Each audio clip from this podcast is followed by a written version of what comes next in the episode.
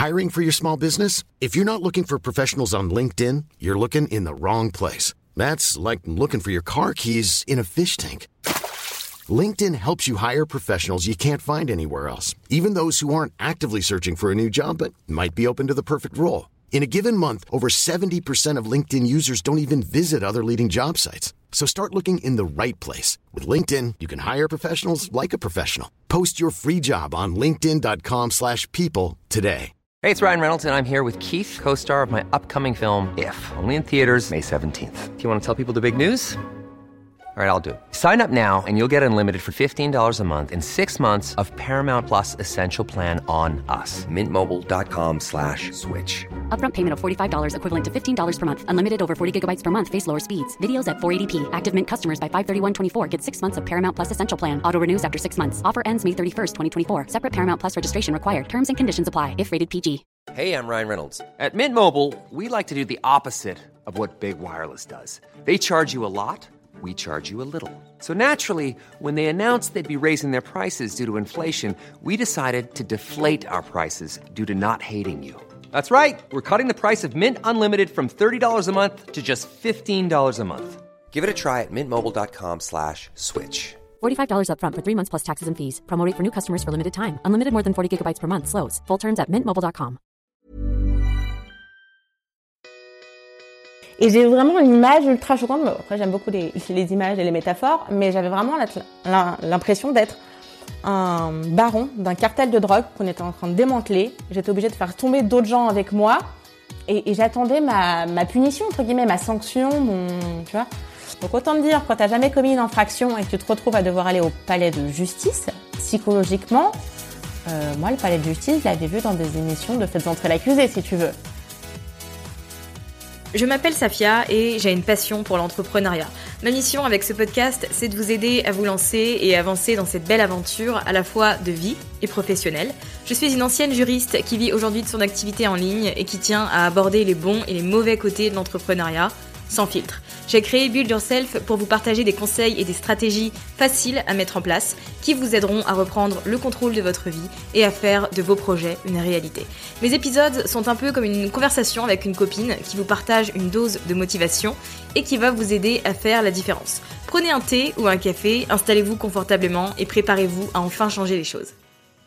Vous le savez, dans Build Yourself, on parle de tout en toute transparence, que ce soit des bonnes choses, des réussites, des évolutions, comme euh, des erreurs, des échecs, des différentes leçons apprises, alors soit par moi, soit par mes invités, parce que j'estime que c'est important de normaliser tous les aspects de l'entrepreneuriat. C'est pas euh, une balade sur un long fleuve tranquille.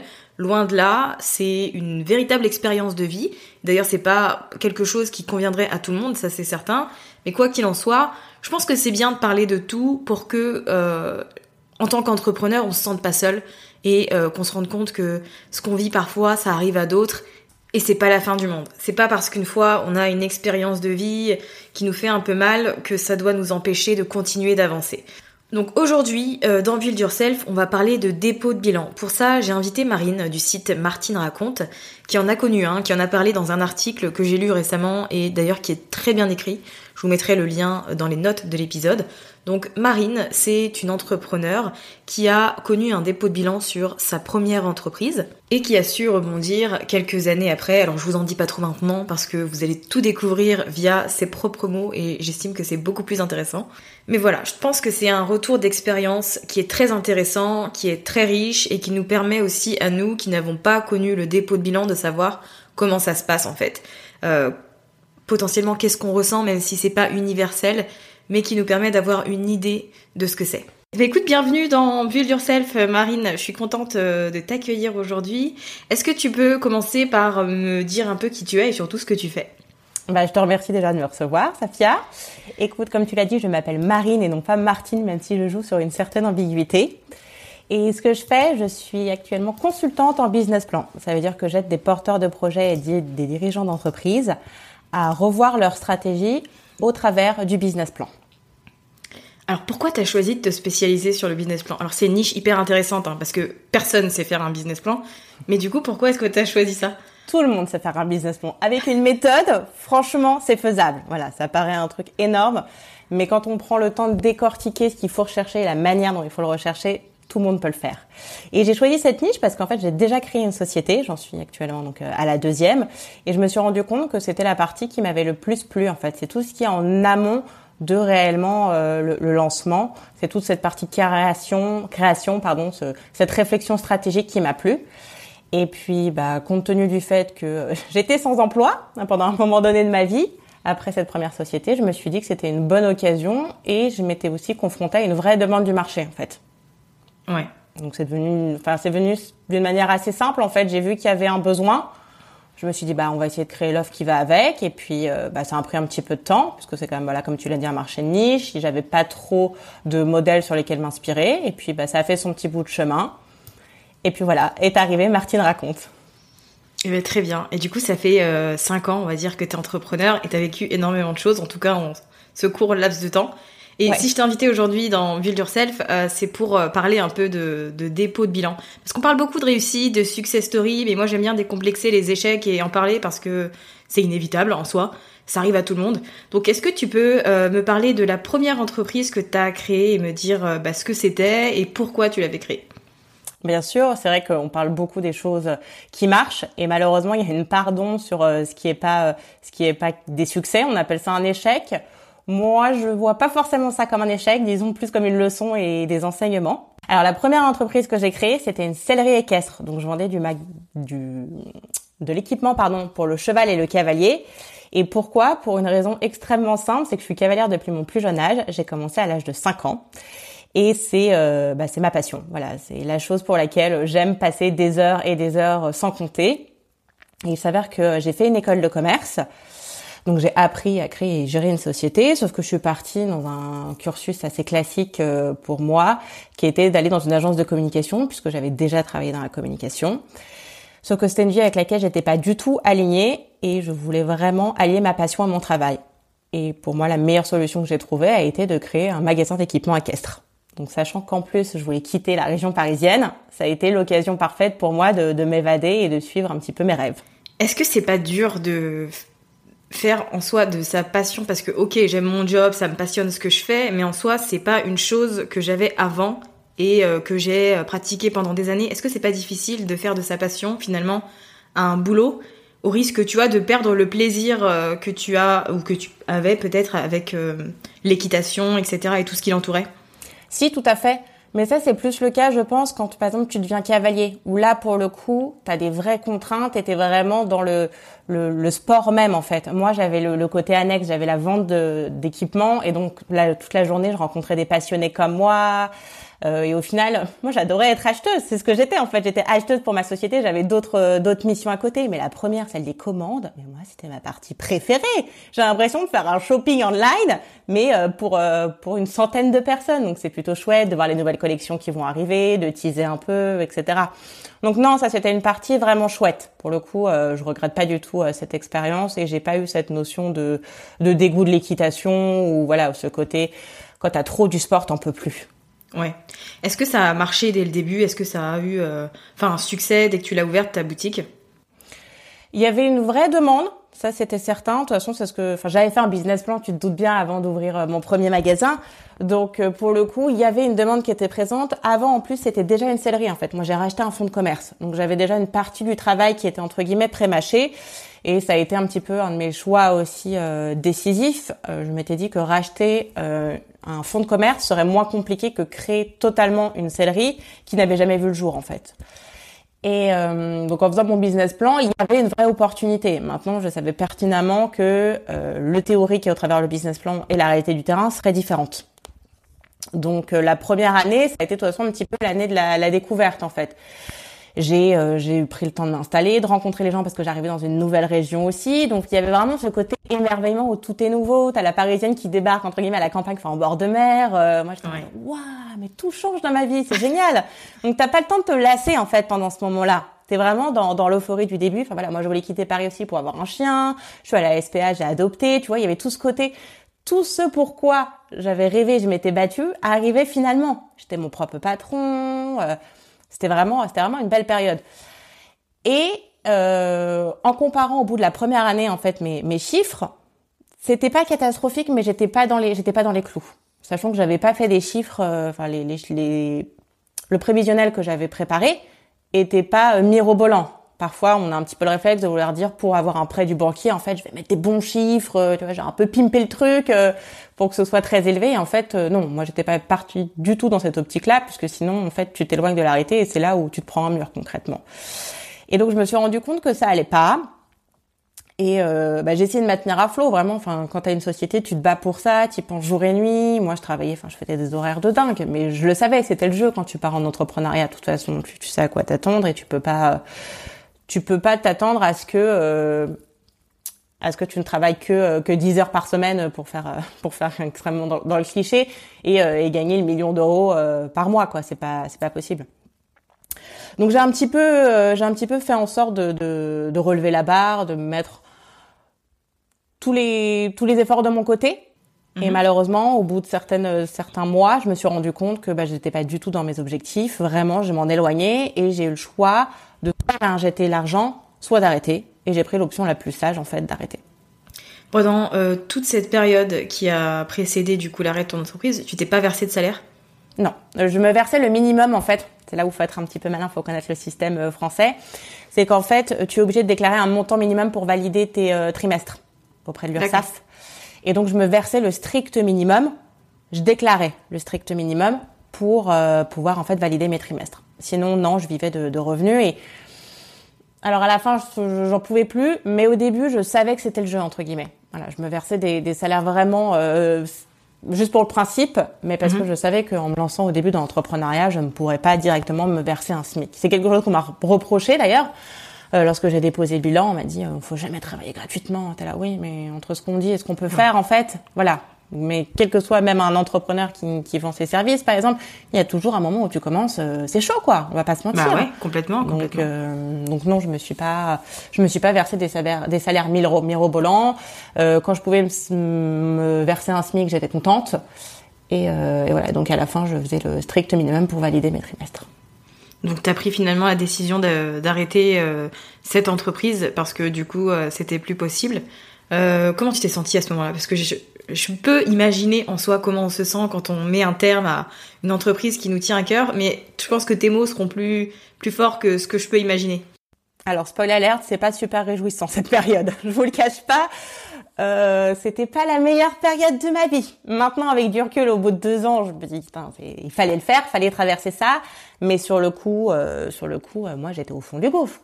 Ça a commencé déjà un peu avant le dépôt de bilan. Quand je voyais que je m'en sortais pas et que et que je travaillais pour et que rien ne venait derrière, c'était déjà pas bon. J'en étais, mais physiquement, j'en étais malade en fait. Mon corps me disait arrête. Et puis, c'est le problème quand t'as ta société. En fait, tu penses qu'à ça, dans le sens où c'est toi qui assumes toutes les responsabilités. Donc, quand tu rentres chez toi, tu rentres avec tes problèmes. Et en fait, je tout ça, tout ça hum, était en boucle dans ma tête. J'en dormais pratiquement plus la nuit, alors que je suis une grosse dormeuse. Euh, J'étais malade. Euh, j'ai perdu, je pense, pas une dizaine de kilos, mais presque.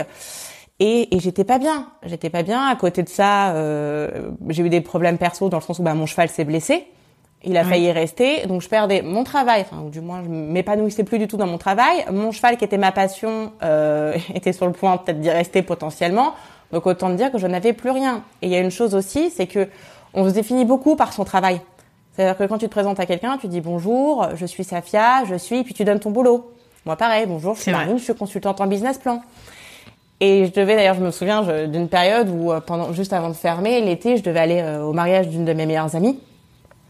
Et en fait, je l'ai appelé en disant je, je peux pas venir, je suis désolée, mais là je je peux plus en fait. Je lui ai dit mais mais qu'est-ce que tu veux que je fasse? Je vais arriver, je pleure tout le temps. Déjà pour commencer, donc déjà c'est un peu en signe, hein, tu vois, quand tu commences à pleurer un peu pour rien, t'es là bon, soit t'as tes règles, soit sinon c'est que quand c'est tout tout le mois, c'est un peu chelou quand même. Et je lui dis, tu veux dire quoi? Bonjour, je suis Marine, j'ai plus de passion, j'ai plus de boulot. Allez bisous, enchanté de vous rencontrer à un mariage. Tu vois, c'était un petit peu compliqué, on va dire qu'on a connu, euh, on a connu des périodes euh, plus où j'étais plus avenante. Et, euh, et quand j'ai décidé donc officiellement de déposer le bilan, mes parents m'ont beaucoup aidé là-dedans. Et j'encourage euh, toutes les personnes qui passent par là à s'entourer, c'est super important. Euh, bah c'est simple, c'est ma mère qui m'a qui m'a donné le, le coup près, qui m'a dit ok vu la situation Marine c'est terminé, Tu retournes à la sellerie, tu prends les papiers de banque et c'est rideau. Je me souviendrai de cette phrase toute ma vie, je pense. Et c'est rideau. Ah ouais. Et là, j'ai pleuré. Mais j'ai pleuré, j'en dire, sans m'arrêter. J'en ai fait un blackout d'un week-end quand même. Ah ouais? Ah ouais, blackout total. Je me revois en train de pleurer sur le canapé, là. Et je me revois à mon bureau en train de remplir un ou deux papiers. Et c'est tout. Je ne me souviens plus de rien.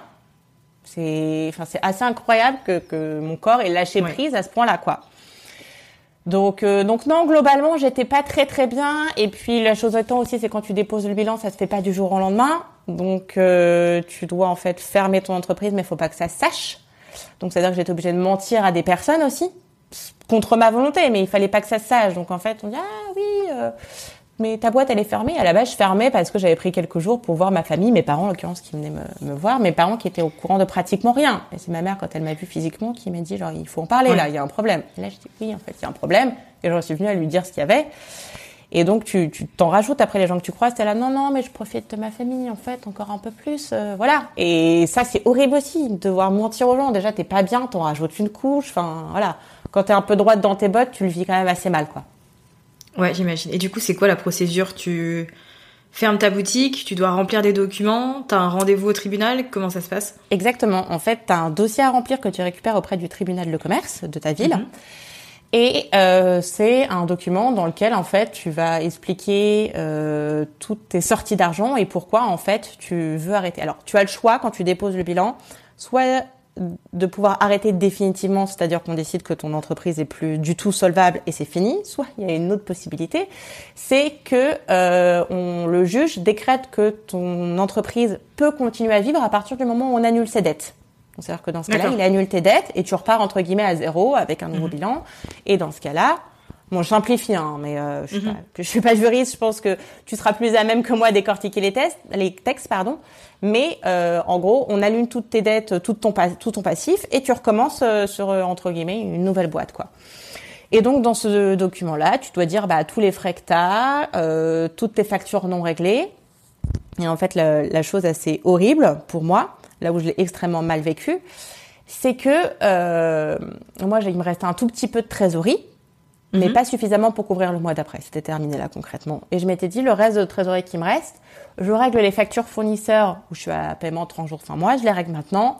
Comme ça, euh, tout le monde a son argent et la seule coupable, entre guillemets, c'est moi. C'est mon problème, mes responsabilités. Concrètement, je suis dans la merde toute seule. Voilà. Pour simplifier de manière extrêmement vulgaire. Quand j'ai présenté mon dossier au tribunal de commerce, oh, pour être honnête, c'est ma mère qui l'a fait. Moi, j'étais pas en état de me déplacer. Euh, la personne lui a gentiment dit, mais en fait, il, faut des dettes fournisseurs pour que le dossier soit validé. Là, euh, normalement, elle avait même pas à nous le dire, ça reste entre nous, entre guillemets. Mais non, non, ça se passe pas comme ça, madame, en fait. Il faut des dettes fournisseurs. Donc là, si tu veux, ma mère qui revient, qui me dit, alors en fait, ça va pas se passer comme ça, il faut que tu aies des dettes. Alors là, ça a été euh, deuxième coup de couteau, quoi. Il fallait, en plus, que j'entraîne dans ma chute des gens avec moi. Donc ce que j'ai fait, c'est que j'ai réglé tous mes fournisseurs français et les plus grosses factures et j'ai laissé une multitude de toutes petites factures euh, pour des montants euh, moindres à des gros groupes euh, qui ont plus ou moins un budget fait pour ça en fait ou disons que ça aurait pas eu un gros un gros impact sur leur activité. Là où une petite boîte française une facture de 1000 euros bah pour elle c'est vraiment un à gagner quoi. Donc en fait je m'en suis plus ou moins j'ai sauvé les meubles comme ça on va dire.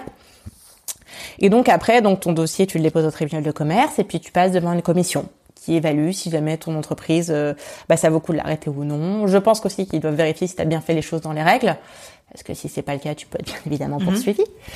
Et, euh, et ensuite, tu as un jugement qui est rendu. Euh, donc en l'occurrence, dans mon cas, c'était très bien, vous arrêtez la, la société, c'est terminé. Et après, tu passes, euh, enfin, tu règles ton dossier avec un notaire en fait, qui se charge justement de dire euh, à tes fournisseurs, euh, bah, ne serait-ce que par exemple ton fournisseur d'accès internet, bah oui, mais il y a tant de factures qui sont pas réglées, mais la société est en dépôt de bilan, donc en fait, soit vous vous, asseyez, vous vous asseyez dessus, soit selon si tu as du matériel ou pas. Moi, en l'occurrence, c'était mon cas. J'avais un stock qui a été vendu avec l'argent du de la vente. On règle quelques fournisseurs et les autres, on leur explique qu'en fait c'est une procédure, donc ça se termine maintenant. Voilà, en gros, concrètement, comment ça se passe. Et la chose un petit peu violente, moi en l'occurrence dans mon cas, c'est que le tribunal de commerce se trouve au palais de justice. Donc autant te dire, quand tu n'as jamais commis une infraction et que tu te retrouves à devoir aller au palais de justice, psychologiquement, euh, moi le palais de justice, je l'avais vu dans des émissions de Faites entrer l'accusé, si tu veux. Et là, on te dit, tu vas devoir y aller. Ouais. Et t'es là, genre, je m'attendais à ce que je rentre, il y a la petite musique de New York Unité Spéciale ou un truc dans le genre qui me tombe dessus. et t'attends sur ton banc et, et j'ai vraiment une image ultra choquante. Après, j'aime beaucoup les, les images et les métaphores, mais j'avais vraiment l'impression d'être un baron d'un cartel de drogue qu'on était en train de démanteler. J'étais obligée de faire tomber d'autres gens avec moi. Et, et j'attendais ma, ma punition, entre guillemets, ma sanction, mon, tu vois. Et t'étais là, tu voyais les avocats et tout. T'étais genre, bonjour. Et je voyais ça vraiment comme, ouais, c'est ça, un défilé. Euh, bonjour, vous êtes conviés au, au, défilé, euh, au palais de justice de Saint-Malo, quoi. Ça a pris combien de temps, euh, du coup, sur cette période de dépôt de bilan, en fait? Ça dure combien de temps?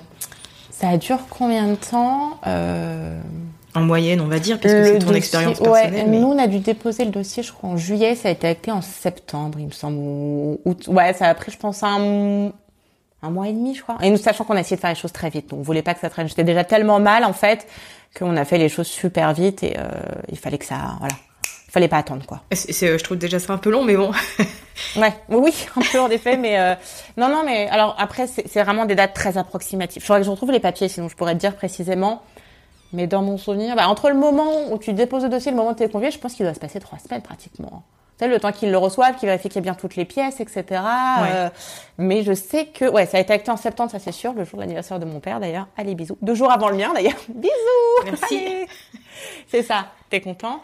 Et puis après, bah, c'est, c'est, c'est l'administration française, donc le temps de recevoir les papiers, etc. C'est que des recommandés que tu reçois chez toi, le temps que euh, on, t'attribue entre guillemets un notaire, prendre rendez-vous avec le notaire. Enfin voilà, c'est des trucs qui prennent un petit peu de temps, mais à partir déjà du moment où c'est acté euh, auprès auprès d'un tribunal, déjà, tu sais que toi, euh, bon, il reste des choses à régler de toute façon, mais t'es déjà débarrassé d'un poids entre guillemets. Ouais, ça t'a soulagé de déposer le bilan de ton entreprise?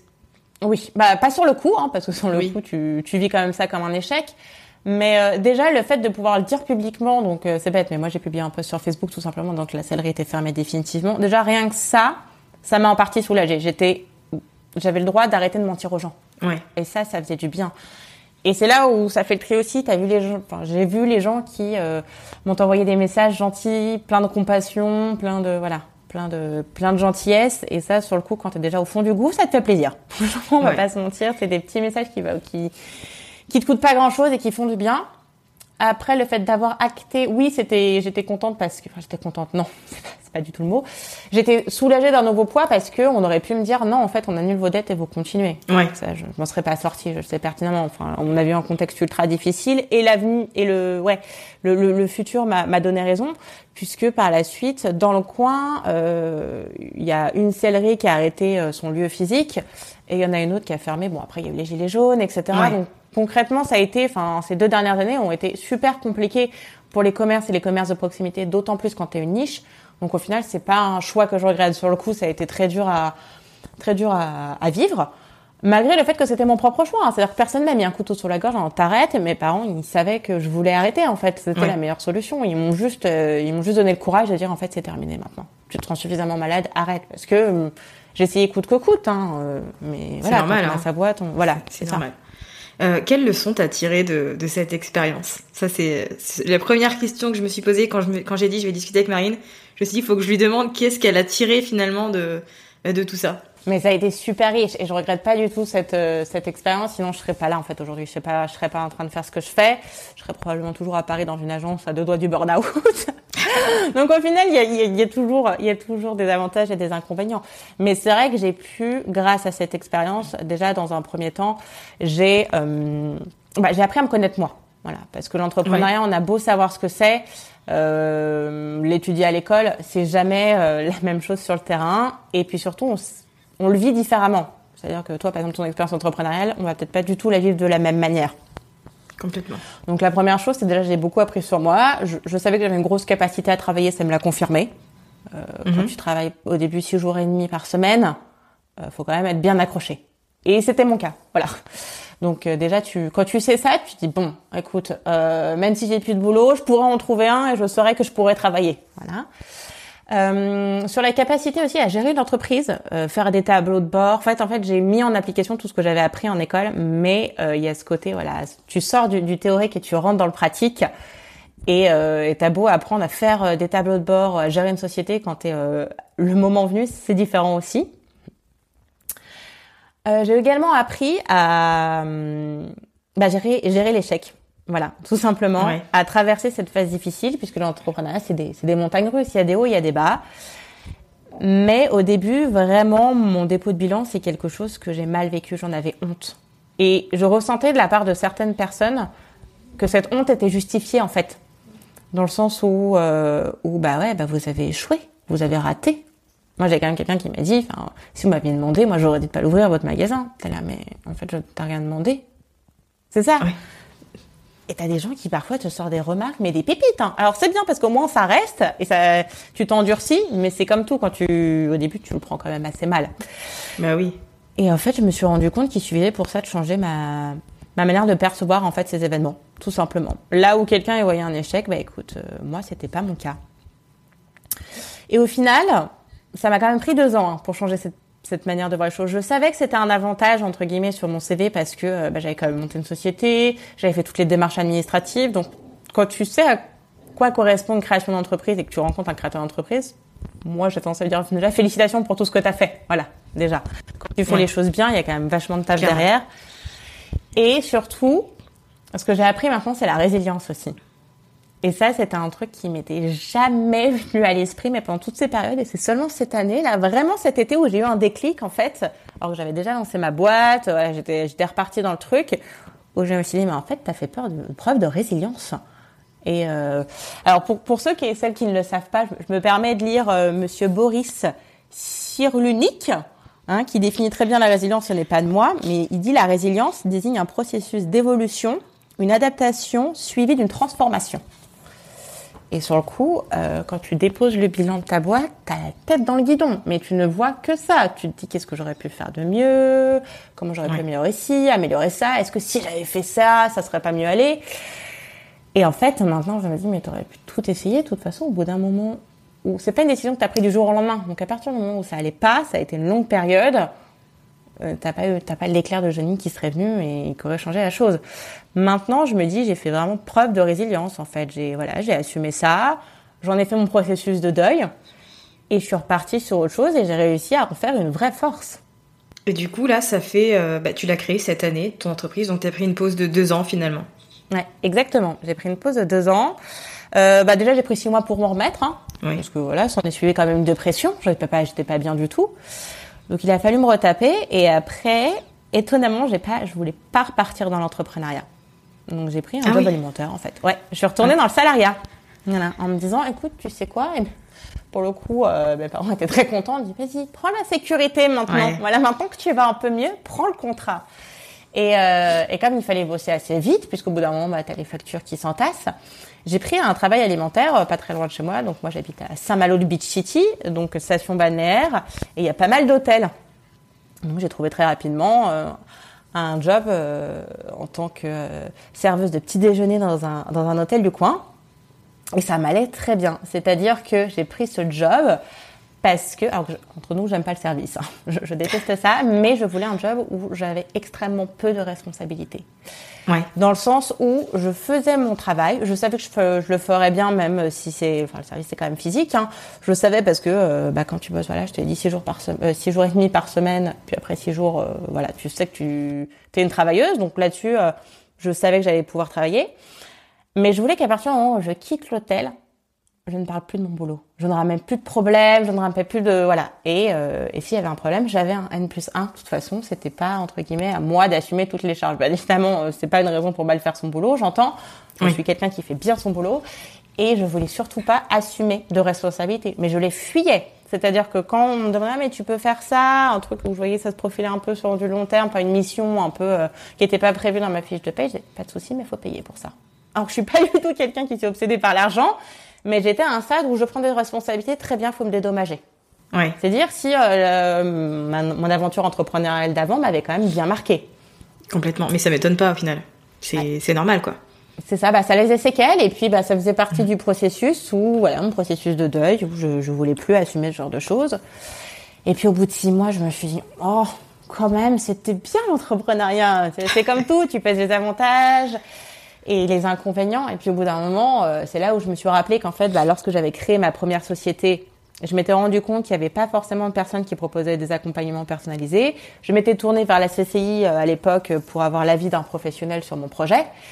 Mais la CCI, ils ont beaucoup de travail, ils sont débordés. Et je m'étais dit, ça serait bien d'avoir quelqu'un qui est passé par là, donc est capable de m'aider, qui est capable de raccourcir les délais, bah, parce qu'on le sait tous, quand on est entrepreneur, on a des pics d'hyper-productivité, on est super inspiré, et puis ça retombe comme un soufflet.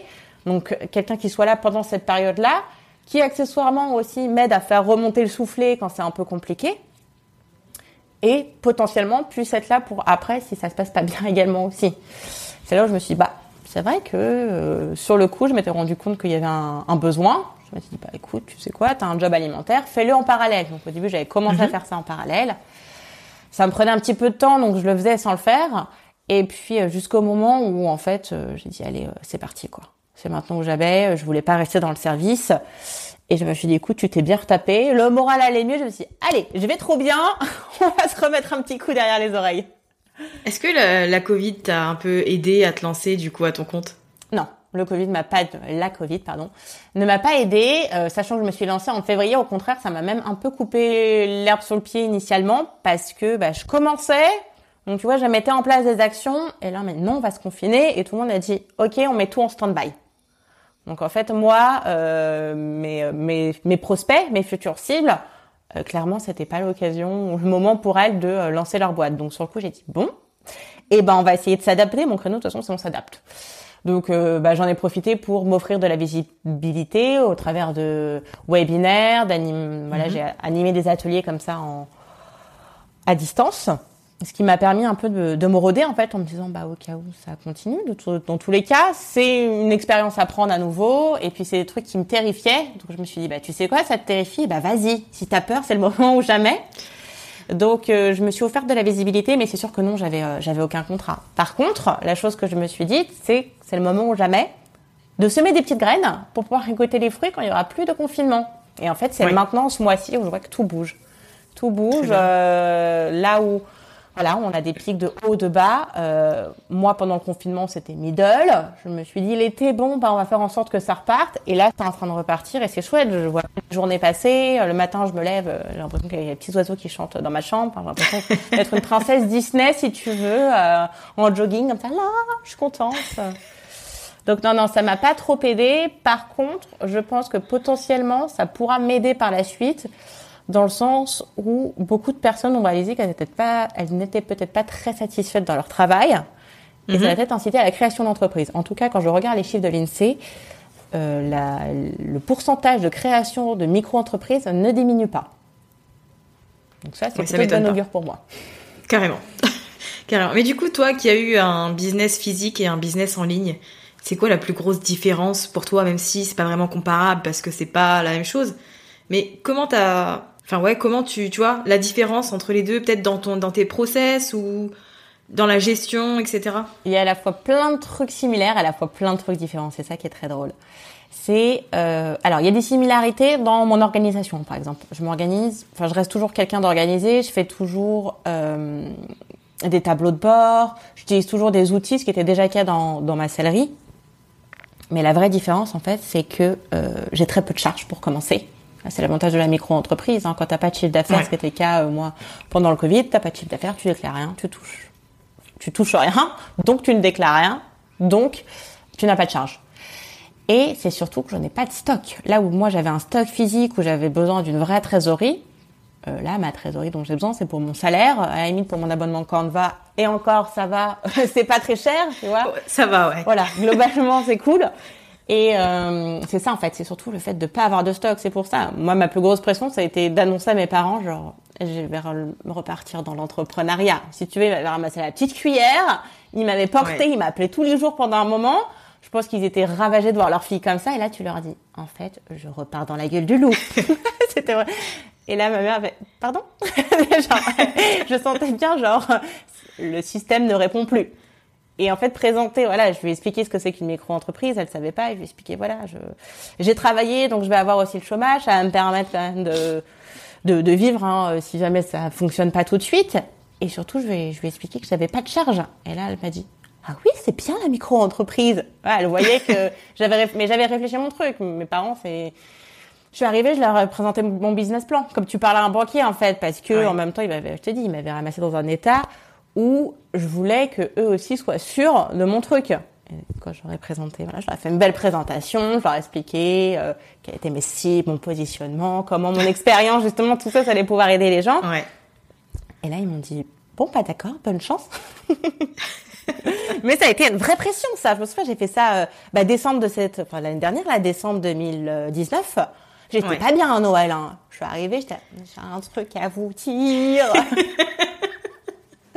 C'est là, je me dis, ça y est, elle part à l'étranger, elle est partie, elle a rencontré un mec, elle déménage et tout. Non, je repars dans l'entrepreneuriat. Oh, elle repart dans l'entrepreneuriat, non C'était un peu ça, quoi. Et en fait, euh, et en fait, ils l'ont très bien pris. Et, Ouais. et dans tous les cas, même si de toute façon, ils, potentiellement, ils auraient pu mal prendre, vous êtes, euh, enfin, je, je suis, et je pense aux gens qui, qui se lancent et qui ont peur du regard des autres, vous êtes les seuls décisionnaires, de toute façon. Je savais que je le faisais, c'était une réflexion vraiment que j'avais mûrie, j'avais fait un business plan qui prouvait que théoriquement, il y avait une vraie demande. Je m'étais confrontée à la demande aussi. Donc en fait, euh, voilà, j'étais prête à partir là-dedans. Hum, J'aurais préféré avoir l'approbation de mes parents, c'est certain, de mon entourage. Mais dans tous les cas, je serais partie là-dedans. Et l'équitation aujourd'hui, t'en fais toujours euh, T'aimes toujours autant Ouais, j'aime toujours autant. Alors l'avantage d'être euh, euh, son propre patron, c'est que bah, je peux aller monter à cheval quand je veux. Ça c'est plutôt chouette. Donc je vais toujours monter à cheval le matin. Mon cheval se porte très bien, il s'est super bien remis. Et euh, je peux toujours assouvir ma passion euh, comme je l'entends. Et ça, c'est vraiment un vrai luxe, quoi. Quand je fais, euh, bon, d'ailleurs, je nargue un peu les gens en story parfois euh, avec les petites vidéos de de poney à la plage. Mais ça, c'est, ouais, c'est euh, essentiel pour mon équilibre. Et je veux pas renoncer à ça. Donc, ce qui aurait été quand même compliqué dans le, dans un travail euh, où, où j'aurais été salariée parce que bonjour, en fait, je serai pas là ce matin parce que je vais faire du poney n'est pas une excuse valable. Dommage. c'est ça. J'aurais bien aimé pourtant. Est-ce que t'as un conseil à donner aux auditrices de Build Yourself pour euh, clôturer cet échange? J'en aurais plusieurs Ben, même. vas-y, Ça va vas-y. être compliqué Non, mais tu peux en choisir un. plusieurs. Ah bah, le premier, c'est lancez-vous. Même si ça fait peur, même si voilà, mon discours a pas été super réjouissant parce que ben un dépôt de bilan, ça l'est jamais. Lancez-vous parce que de toute façon, euh, tant qu'on ne fait pas, on ne sait pas. Voilà, le, plus gros échec, euh, c'est de ne pas essayer. J'aime, beaucoup cette phrase parce que ça sera, ça sera la première cause des- d'échecs, c'est- c'est de ne rien faire. En fait, il y aura toujours des, des donneurs de leçons et des gens pour juger, mais la vraie question, c'est est-ce qu'on a envie de s'arrêter sur ce qu'ils disent Libre à chacun de, choisir, hein, mais euh, donc le premier, ça serait de se lancer. Le deuxième, ça serait d'avancer, même si ça vous fait peur. Parce que justement, c'est en sortant de votre zone de confort et en avançant que vous allez pouvoir développer des choses extraordinaires, vous surprendre, je pense, vous-même, et, euh, découvrir des choses euh, que vous aimez. Peut-être que vous aimez moins, mais au moins, vous saurez où vous allez. Donc vraiment, ne pas s'arrêter à la peur et renouveler chaque jour quelque chose qui vous fait peur pour que ça devienne quelque chose de lambda. Et enfin, bien vous entourer. C'est essentiel quand on se lance dans l'entrepreneuriat, c'est de bien s'entourer.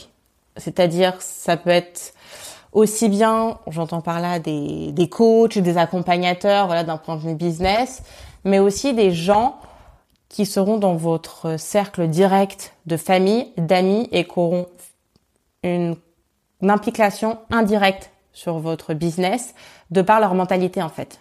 Quelqu'un qui te répète que c'est pas assez bien ou que c'est euh, dangereux entre guillemets de se lancer dans l'entrepreneuriat.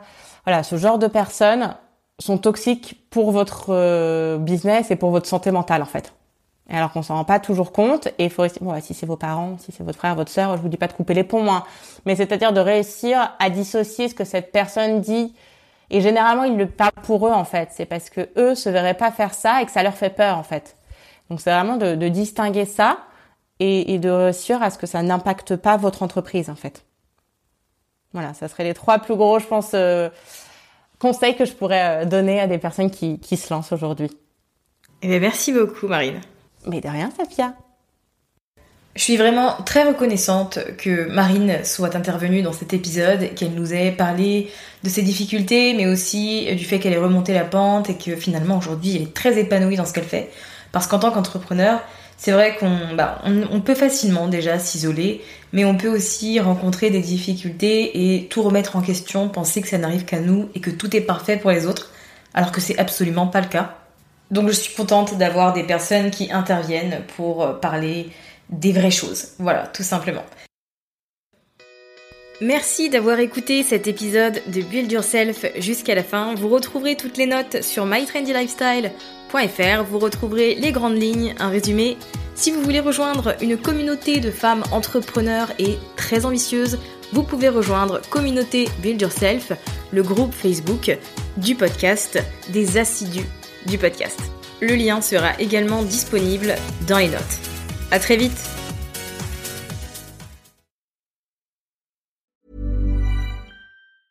Planning for your next trip? Elevate your travel style with Quince. Quince has all the jet setting essentials you'll want for your next getaway, like European linen, premium luggage options, buttery soft Italian leather bags, and so much more. And is all priced at 50 to 80% less than similar brands. Plus, Quince only works with factories that use safe and ethical manufacturing practices. Pack your bags with high-quality essentials you'll be wearing for vacations to come with Quince. Go to quince.com/pack for free shipping and 365-day returns. Mom deserves the best, and there's no better place to shop for Mother's Day than Whole Foods Market. They're your destination for unbeatable savings, from premium gifts to show-stopping flowers and irresistible desserts. Start by saving 33% with Prime on all body care and candles. Then get a 15-stem bunch of tulips for just $9.99 each with Prime. Round out Mom's menu with festive rosé, irresistible berry chantilly cake, and more special treats. Come celebrate Mother's Day at Whole Foods Market.